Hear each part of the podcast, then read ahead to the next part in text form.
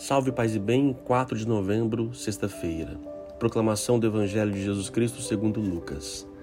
Naquele tempo, Jesus disse aos discípulos: Um homem rico tinha um administrador que foi acusado de esbanjar os seus bens. Ele o chamou e lhe disse: Que é isso que ouço a teu respeito? Presta contas da tua administração, pois já não podes mais administrar meus bens. O administrador então começou a refletir: O Senhor vai me tirar a administração. Que vou fazer? Para cavar não tenho forças, de mendigar tenho vergonha. Já sei o que vou fazer para que alguém me receba em sua casa quando eu for afastada da administração. Então, ele chamou cada um dos que estavam devendo ao seu patrão e perguntou ao primeiro: Quanto deves ao meu patrão? Ele respondeu: Cem barris de óleo. O administrador disse: Pega a tua conta, senta-te depressa e escreve cinquenta. Depois ele perguntou ao outro: e tu quanto deves? Ele respondeu: Cem medidas de trigo. O administrador disse: Pega a tua conta e escreve oitenta. E o Senhor elogiou o administrador desonesto porque ele agiu com esperteza. Com efeito, os filhos deste mundo são mais espertos em seus negócios do que os filhos da luz. Palavra da salvação. E o Senhor administrou, o Senhor elogiou o administrador desonesto. Calma lá, né? Ele não está elogiando a desonestidade, está elogiando a esperteza. E como os filhos da luz são mais lentos, como é que o homem, para poder ganhar dinheiro, ele é muito esperto? Como o ser humano, ele é, se de, debruça, se procura técnicas e formas, conhece as emoções dos seres humanos para poder o quê? Ganhar mais dinheiro. Essa esperteza que Jesus elogia. Elogiando o objetivo.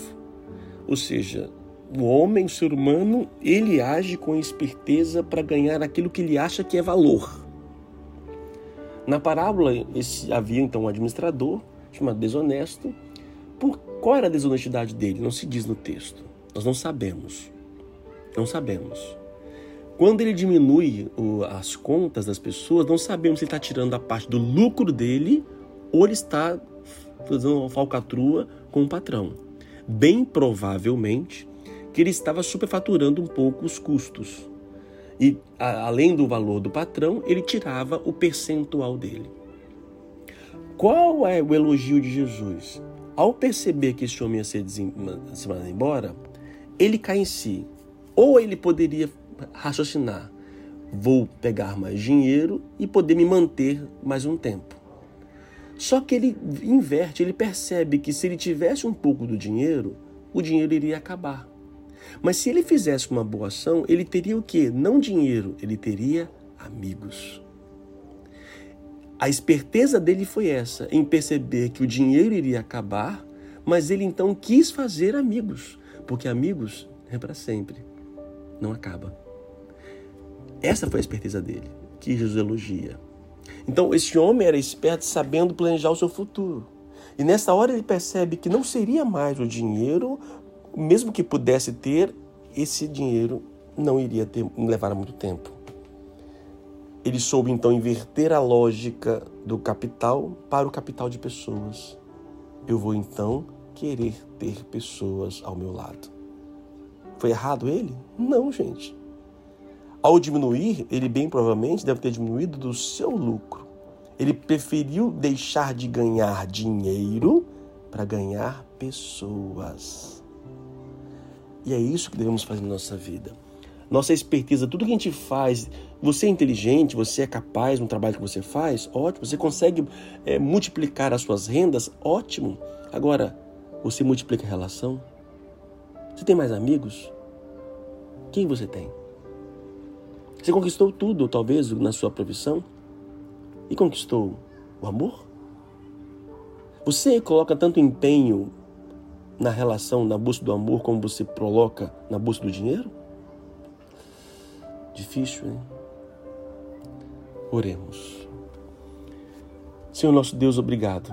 Mais uma vez, obrigado por mexer em nós, mexer na nossa existência. Hoje somos provocados a prestar contas. E se fosse hoje, Senhor?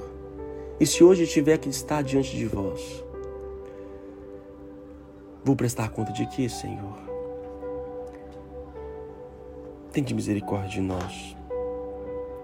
Ó bom Jesus, perdoai-nos, livrai-nos do fogo do inferno. Levai as almas todas para o céu e socorrei principalmente as que mais precisarem da vossa misericórdia. Ajudai-nos, ó Pai, a sermos espertos ao nos ocuparmos na busca do amor, não somente na busca do dinheiro. Enviai vosso Espírito e nos capacite, porque sem a tua graça, Senhor, nós não conseguimos nada. Vem, Espírito Santo, vem me converter. Que Deus te abençoe, Pai, Filho e Espírito Santo. Amém. A palavra é esperto. Você é esperto para quê? Para amar ou para ganhar dinheiro?